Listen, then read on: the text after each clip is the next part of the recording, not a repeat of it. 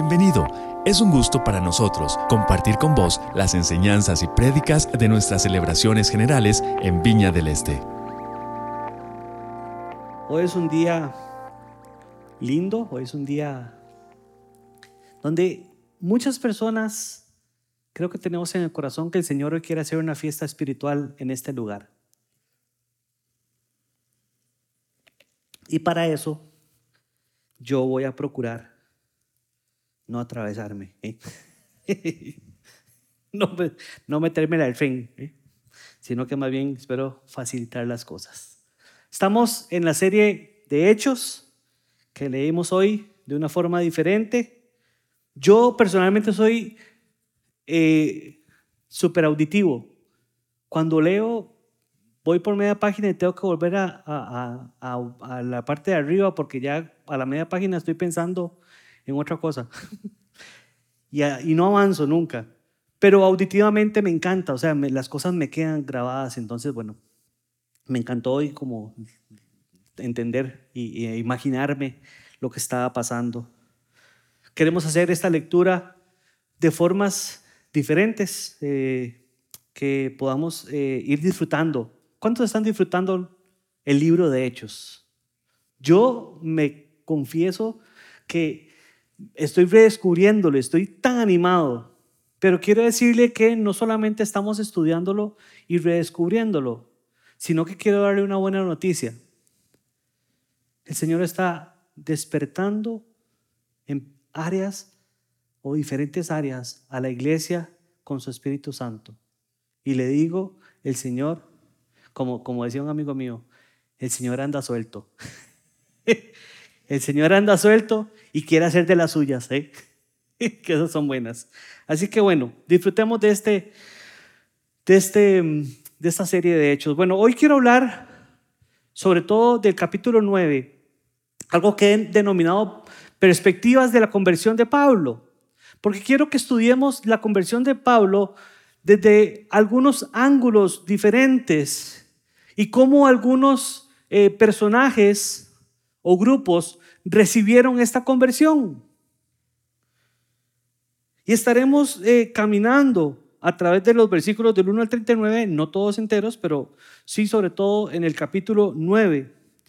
Y cuando leemos la, conversión de Saulo y la leemos de corrido, Pensamos que todo fue rápido, ¿verdad?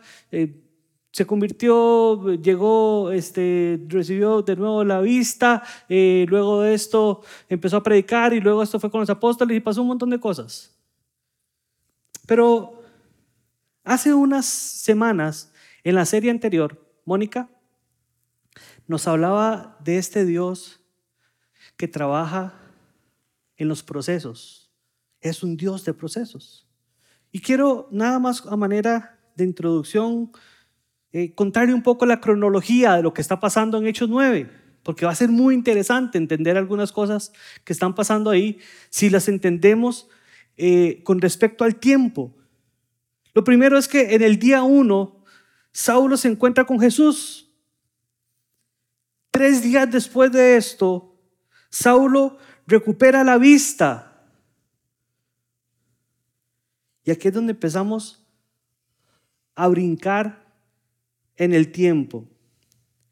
Durante los siguientes tres años, Saulo baja al sur, a la zona de Arabia, y sube a Damasco y se encuentra predicando en estas dos zonas. Tres años. Y esos tres años están comprimidos en el versículo 20 a 22. Después de tres años, él viaja a Jerusalén yo siempre he pensado que, que, se convirtió todo eso y a la semana siguiente ya estaba con los apóstoles. Tres años después, viaja a la zona de Jerusalén, que es cuando lo sacan en un canasto, ¿verdad? Lo sacan, y yo decía que, que, yo no sé, yo noto que Pablo como que generaba mucha polémica y me hace gracia o me, me genera, eh, ah, me hace gracia, ¿eh? que al final, en, en, el, en, el, en el, texto del, del, capítulo 9, cuando lo mandan ya al final a, a, Tarso, dicen, y la iglesia tuvo paz. Pero en esa zona, no en Tarso, sino en la zona de, de, de Samaria y todo eso. Como que, como que hay gente que a veces eh, genera polémica, pero bueno, Pablo es una bendición. Tres años después de su conversión, tres años, lo sacan en un canasto porque quieren matarlo y llega y llega a Jerusalén. Y en Jerusalén con los apóstoles, ¿cuánto tiempo se mantiene más o menos? Aproximadamente unos 15 días. No, no aguantaron mucho al hombre. Y no aguantó mucho la gente ahí porque ya volvió a generar polémica y lo envían a Tarso. Y entonces ahí es donde más o menos termina el capítulo 9. Después viene la historia de esta mujer que hacía vestidos, ¿verdad? Pero sigo un poco más para que entendamos la historia de Pablo. Estuvo 10 años en Tarso, 10 años en Tarso trabajando, seguro haciendo polémicas, inclusive él habla que, fue azotado varias veces eh, con 39 azotes.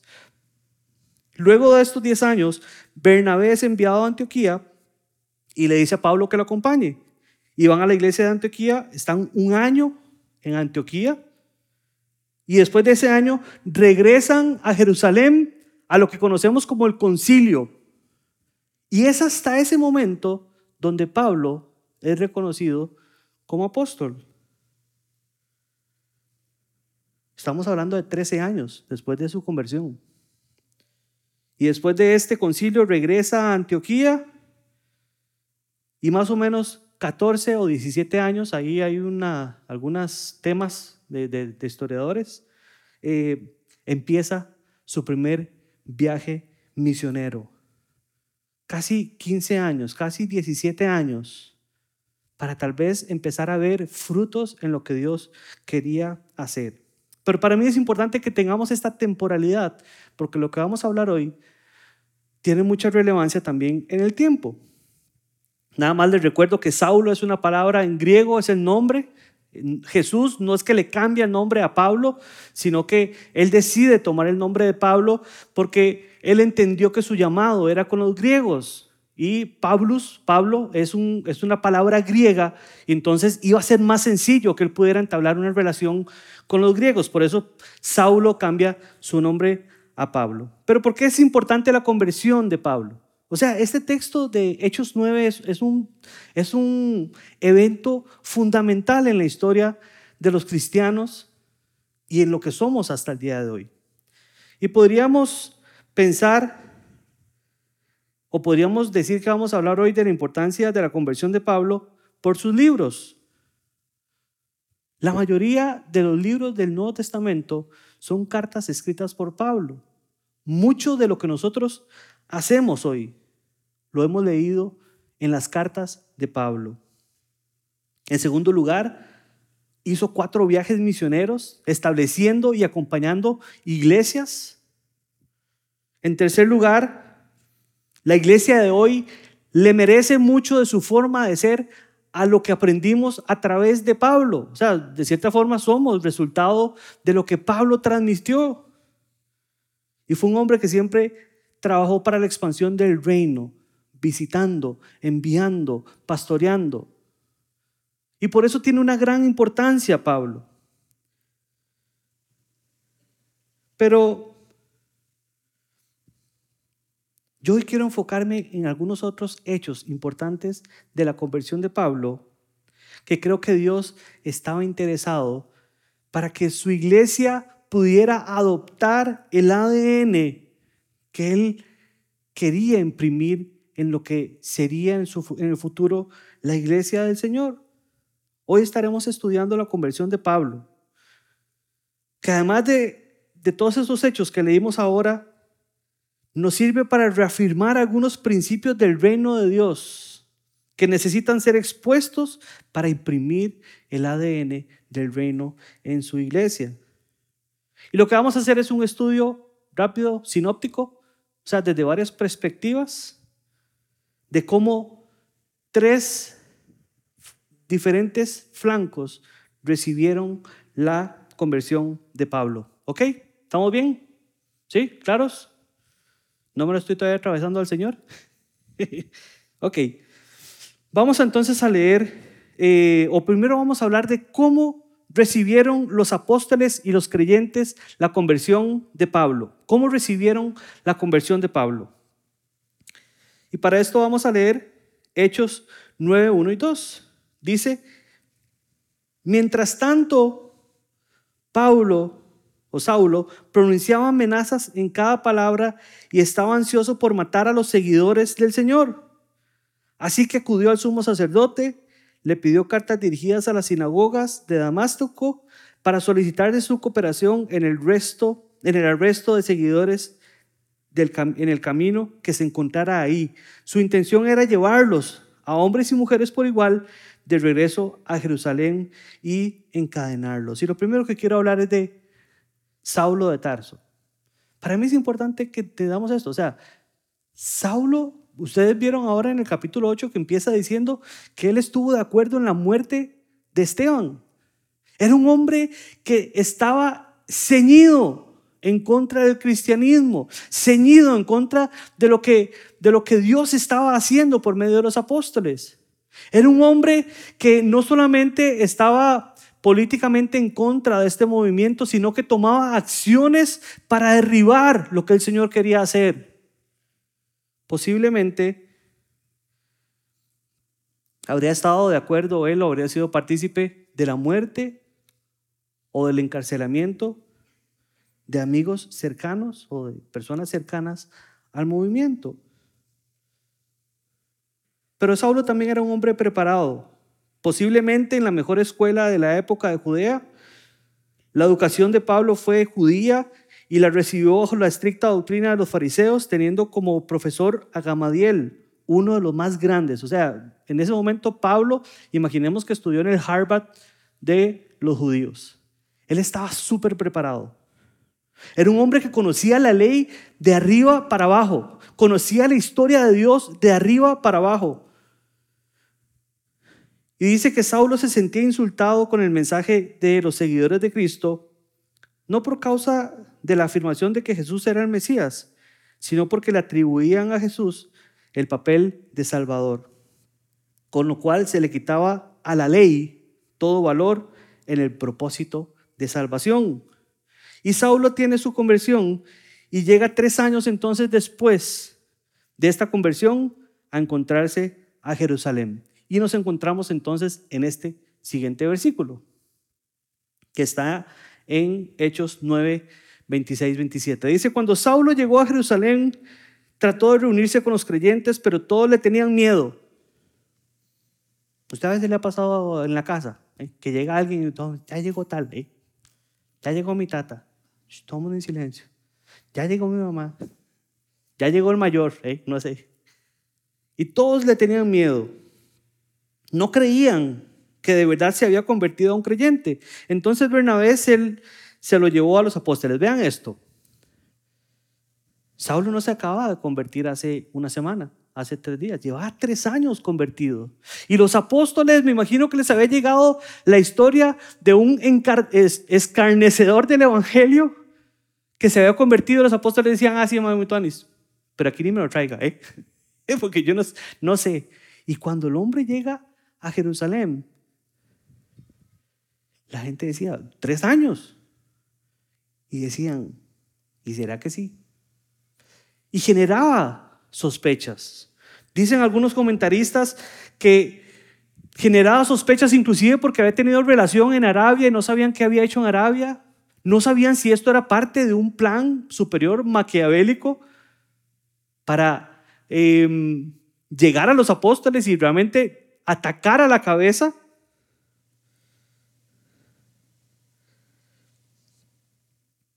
Y Dios empieza a tratar con los apóstoles.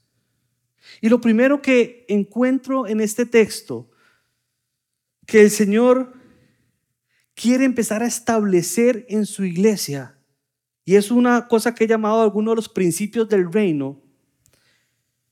Es lo siguiente. Dios quiere empezar a establecer en el corazón de los apóstoles que nuestro pasado no determina el futuro. Y eso solamente puede hacerlo el Señor enfrentándolos a la persona que tal vez ellos más miedo y más odio o más enojo tenían. Nuestro pasado no determina nuestro futuro. Toda la persecución, todo el enojo, todo el mal que pudo haber habido en Pablo, el Señor en un encuentro lo había cambiado todo. Y ahora Pablo era una persona nueva.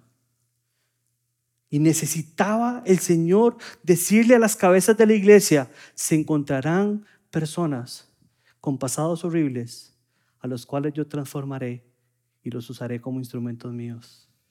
Y esto para mí es revelador porque se necesita pasar por esto. Acuérdense que Pedro era un poco más cerrado y Pedro era como, no, solo los judíos y candadito cerradito, ¿verdad? Y, y los que son buenos son buenos y los que son malos son malos. Pero el Señor necesitaba establecer principios de cómo iba a funcionar su iglesia. Aquí nos encontramos en una situación que muchos pasamos.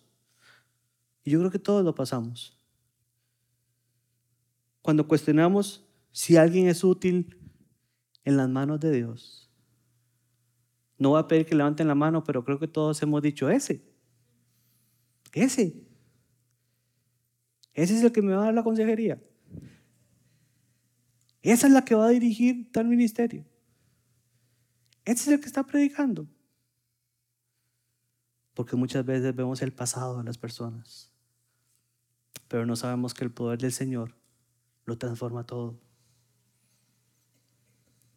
El Señor Jesús necesitaba recordarles a las cabezas lo siguiente.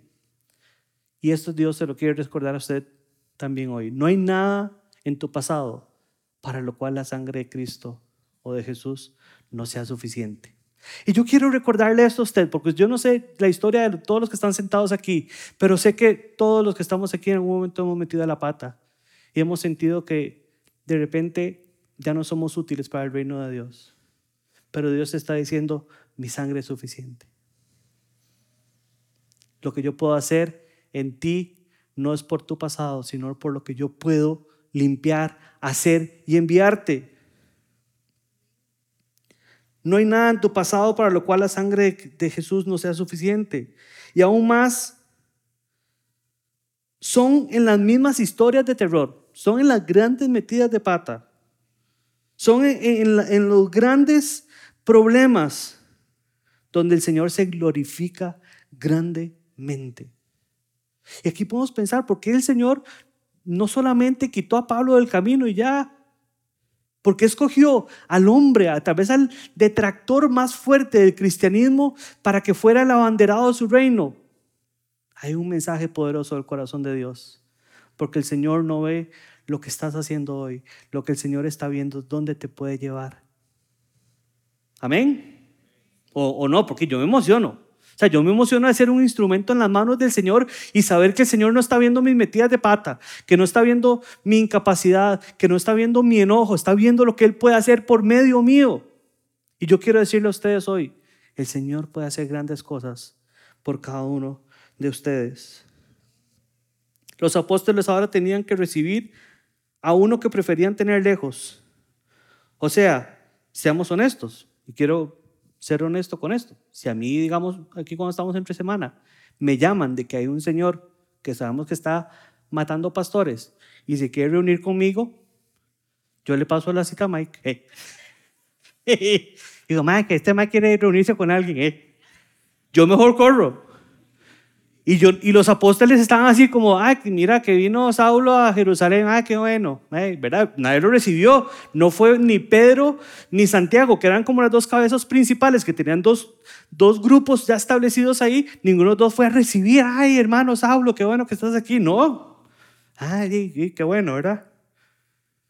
Y no fue hasta que se levantó Bernabé para llevarlo y presentarlo a ellos.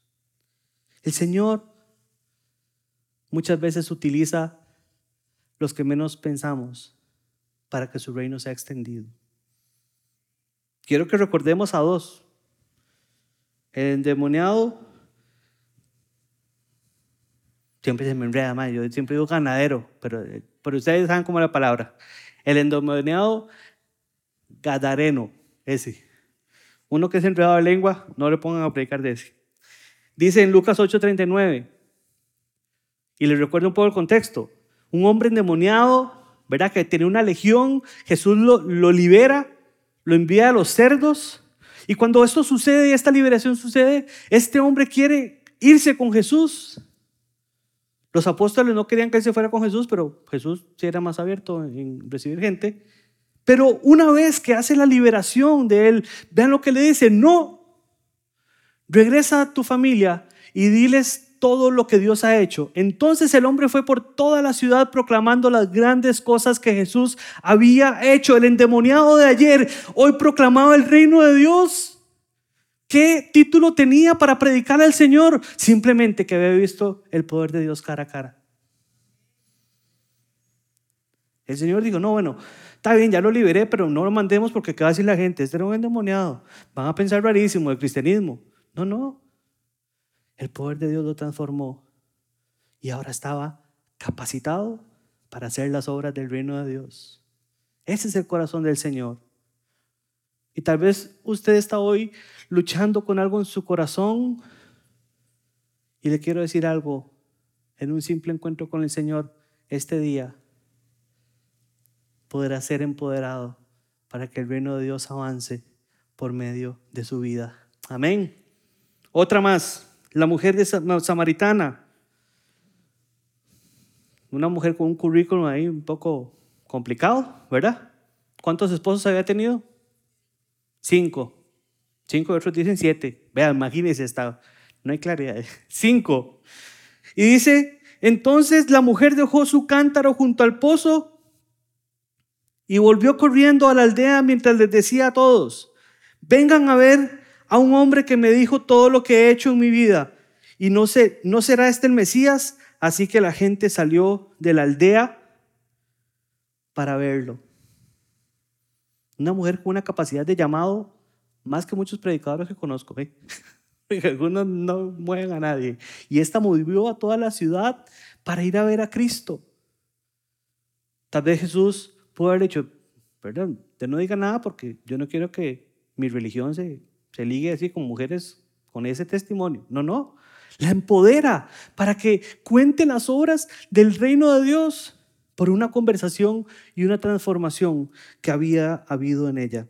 Entonces aquí, en este momento, simplemente puedo afirmar una verdad que es tan sencilla y poderosa, pero que realmente necesitamos abrazar en nuestro corazón. El encuentro con Jesús transforma. Y si estás buscando algo nuevo en tu vida, si estás buscando una transformación en tu vida, si estás buscando cosas nuevas, si usted se levanta cada mañana y dice, qué pereza, lo mismo, qué pereza las mismas metidas de pata, qué pereza los mismos errores, el encuentro con Jesús transforma. Y necesitamos acercarnos a Él. Esto es lo que tenemos que buscar en nuestra vida. Las cosas viejas han pasado y he aquí, todas son hechas nuevas. Cuando nos encontramos cara a cara con Él, todo el mal que podemos pensar de Saulo, todo el odio, toda la agresión, toda la persecución, una vez que se ha encontrado cara a cara con Jesús, es transformado y utilizado para bien, para el reino de Dios. Amén. Ahora, lo segundo que veo en este fragmento de las Escrituras es, bueno, veo a Bernabé, y, qué lindo Bernabé con su corazón de ir a presentarlo a los, a los apóstoles. Bernabé es aquel que vimos en, en Hechos 4, que vendió su casa y dio un diezmo, lo dio íntegro. ¿Se acuerdan de eso? Ese es Bernabé. Ese es Bernabé. Y qué lindo, qué lindo que él toma a Saulo y va y habla por él. Y siempre necesitamos gente así en la iglesia. Y por eso la pregunta que les hago en esta mañana es, ¿somos una iglesia de segundas oportunidades? ¿Estamos como iglesia dispuestos a no ver el pasado de los demás, sino ver la obra transformadora de Cristo en ellos y volver a dar por oportunidad y volver a empoderar y volver a amar?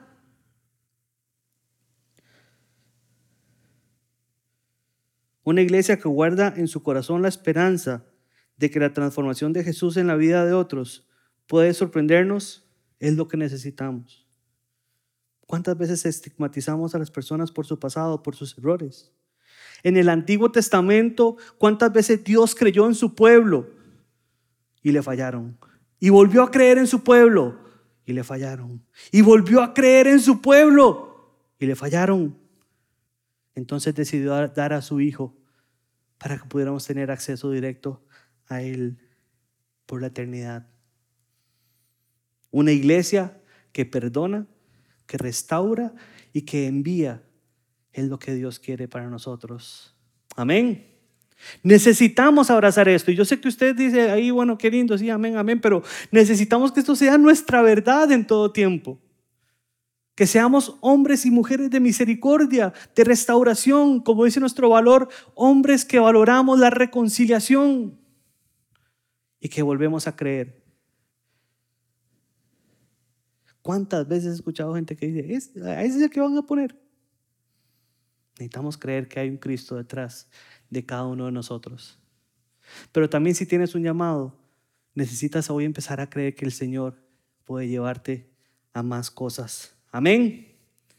El segundo elemento, entonces los, los, apóstoles recibieron con temor esto y creo que el Señor quería recordarles que el pasado podía ser transformado por la cruz.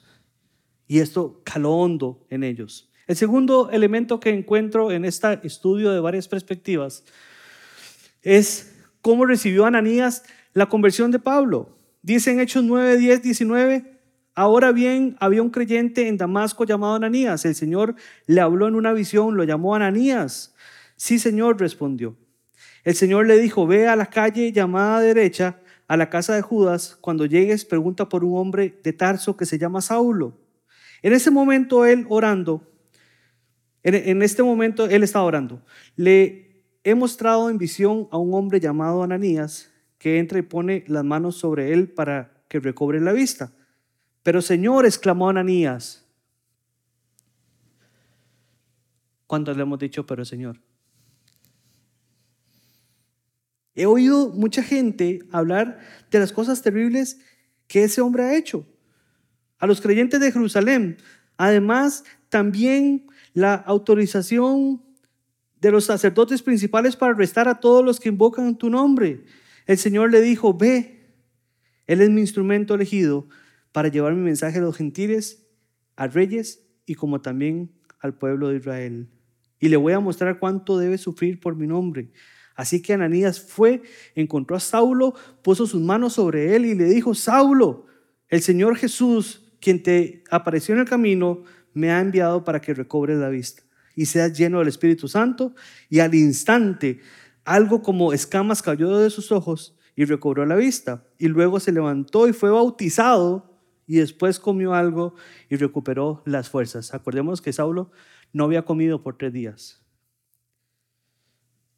En este punto, no sé cuántos recuerdan a Jonás. ¿Se acuerdan de Jonás? ¿Verdad? Aquel que, que Dios lo manda a hacer algo y le dice, no, Señor, voy para otro lado. Aquí nos volvemos a encontrar a Dios enviando a alguien donde no quiere ir.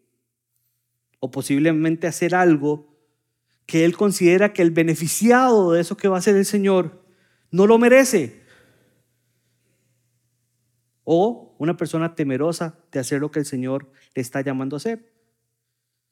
Y, le dice al Señor, yo prefiero no meter las manos. Y vean qué interesante, Ananías dialoga con Dios. ¿Y cuánto les ha pasado esto? Que intentamos hacer entrar en razón a Dios. ¿Cuántos han hecho entrar en razón a Dios? Alguna vez, ¿verdad? Y le da argumentos que según Ananías, tal vez Jesús o el Señor mismo desconocían. Ah, no, es que Jesús no sabía que él era así de, terrible. Jesús, es que no viera, yo no puedo orar por él porque es que viera lo que él ha hecho.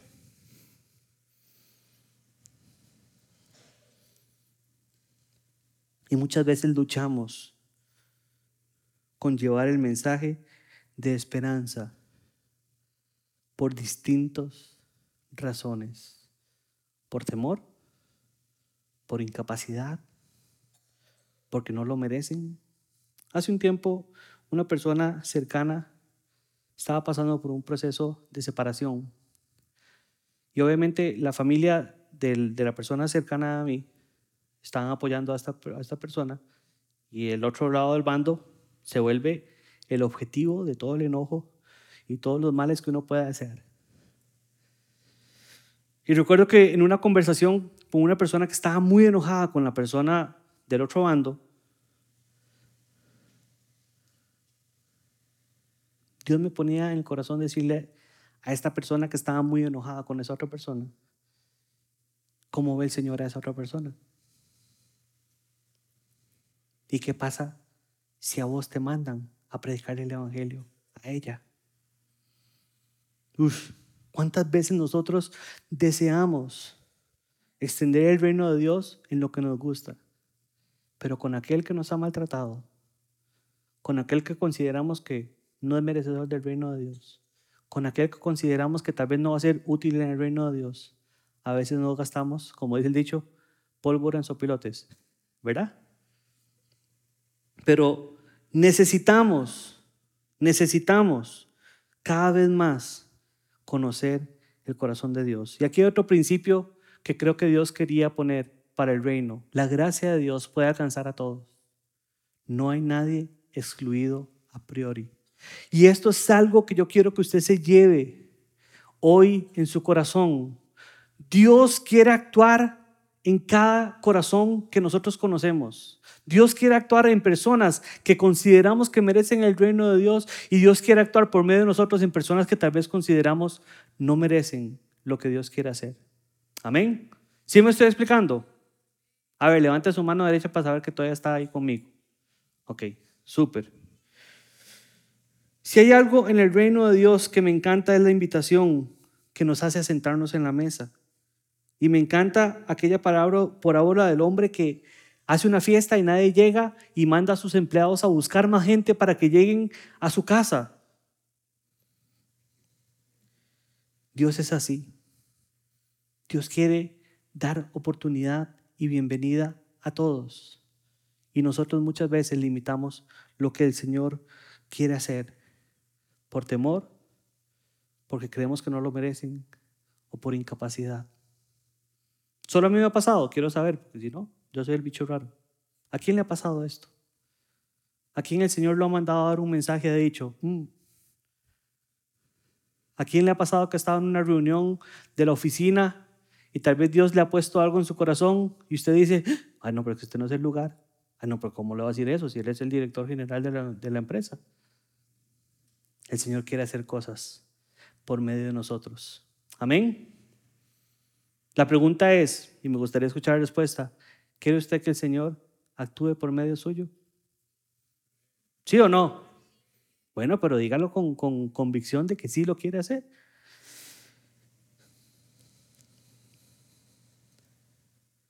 Y el, el otro principio, tal vez para avanzar un poco, es que los planes de Dios, aunque no parezcan o no logremos entenderlos, son bien pensados. Me encanta porque al final de cuentas, Dios no solamente le dice a Ananías, vaya y hágalo, le explica qué es lo que va a hacer con él. Le explica qué es lo que va a hacer con él. Y me encanta porque esto me habla que muchas veces es más fácil empoderar nuestro corazón a hacer lo que Dios quiere cuando conocemos lo que hay en su corazón. Necesitamos como iglesia y como cristianos estar cerca del corazón de Dios y saber qué es lo que late en su corazón. Hay una canción que cantamos que dice, quiero estar donde tú estás, donde, mi, tu corazón está. Necesitamos conocer dónde late el corazón de Dios para poder llevar el reino de Dios al lugar donde Él quiere hacerlo. Cuando conocemos lo que Dios quiere hacer, cuando conocemos lo que Dios ama, podemos entonces actuar o, o, hacer la voluntad de Dios de manera más sencilla. Recuerdo que hace muchos años mi hermana tuvo su hija mayor y tenía unos familiares que por circunstancias estaban enojados y peleados eh, y casi que odiaban a mi hermana, pero amaban a, a, mi, a mi sobrina. Y era una cosa como muy extraña, como que a la, mi sobrina le querían dar todo, le invitaban a la casa y todo, y a mi hermana era como, nosotros necesitamos amar lo que Dios ama. aunque a veces nos cueste. Ayer estábamos en un retiro del Ministerio de Consejería y veíamos un texto donde Jesús le dice a Pedro, ¿me amas? Apacienta mis ovejas. Dios o Jesús no le estaba pidiendo que amara a las ovejas, le estaba diciendo que las apacentara por amor a Él. La pregunta es, ¿queremos que el reino de Dios se extienda? ¿Queremos hacer las obras del reino de Dios? Necesitamos conocer lo que Dios ama para hacerlo. ¿Sí o no? ¿Me estoy explicando? Bueno, voy corriendo para poder terminar. Y el tercer elemento, vimos cómo los apóstoles recibieron la conversión de Pablo, vimos cómo Ananías recibió la conversión de Pablo, pero cómo recibió Pablo su conversión, ¿verdad? Y fue el, el implicado más importante. Dentro de todo lo que podríamos profundizar, y creo que es un tema que se ha predicado mucho en los, en los púlpitos o en los eh, escenarios, yo quiero enfocarme en un tercer principio que para mí es fundamental. Nada nos puede capacitar más y empoderarnos más que experimentar al Señor. Saulo había estudiado en el Harvard de la ley. Conocía las escrituras a profundidad. Tenía seguramente los mejores comentarios, las mejores eh, escuelas, lo, lo mejor de lo mejor. Pero no es hasta que su vida se encuentra con Jesús que Él es transformado. Nada puede empoderarnos más a nosotros que experimentar al Señor de manera viva en nuestro día a día. Muchas veces tal vez solamente nos enfocamos en que quiero más conocimiento, pero quiero decirles algo. El Señor quiere que lo experimentemos en toda su amplitud. Ahora cantamos esta canción, ¿verdad? Tan ancho, tan santo. El Señor quiere que podamos experimentar quién es Él. El martes pasado estábamos en una capacitación que hablaba sobre verdad y gracia y tiempo. Verdad, gracia y tiempo. Y cómo la manera más sencilla de dar gracia es cuando hemos recibido gracia. Cuando hemos sido perdonados, cuando hemos sido transformados, podemos transmitir esto a los demás. Cuando no hemos recibido gracia, nos cuesta más y somos un poco más rígidos con los demás. Romanos 5, 8, 9 dice, pero Dios mostró el gran amor que nos tiene al enviar a Cristo, a morir por nosotros, cuando todavía éramos pecadores. Entonces ya que hemos sido hechos justos a los ojos de Dios por la sangre de Cristo, con toda seguridad Él nos salvará de la condenación de Dios. Y estoy seguro que esto no llegó por un texto a Pablo en su corazón. Estoy seguro que esto llegó porque pudo conocer de primera mano el poder de Dios obrando en él. Amén. Pablo entendió que era pecador, que estaba equivocado y que había mucho que cambiar. Creo que ahí Dios estaba imprimiendo que su iglesia no es una iglesia teórica, es una iglesia, como dice uno de los valores de nosotros, que experimenta la presencia de Dios. Y Dios quiere que experimentemos su presencia en cada celebración, en cada momento de nuestro día y que estemos atentos a lo que Él quiere hacer con nosotros, porque esto traerá eventos de verdad a nuestro corazón que nos empoderarán para poder predicar del reino de Dios y hablar de la gracia y la verdad. Amén. ¿Sí me estoy explicando? Es posible que lo que el Señor quiere es esta mañana para usted y para mí es que podamos experimentar su presencia. Así que pongámonos de pie. Vamos a orar. Vamos a orar. Hago un resumen rápido. Los apóstoles conocieron que el pasado no determinaba el futuro. Ananías entendió que la gracia de Dios estaba para cualquier persona.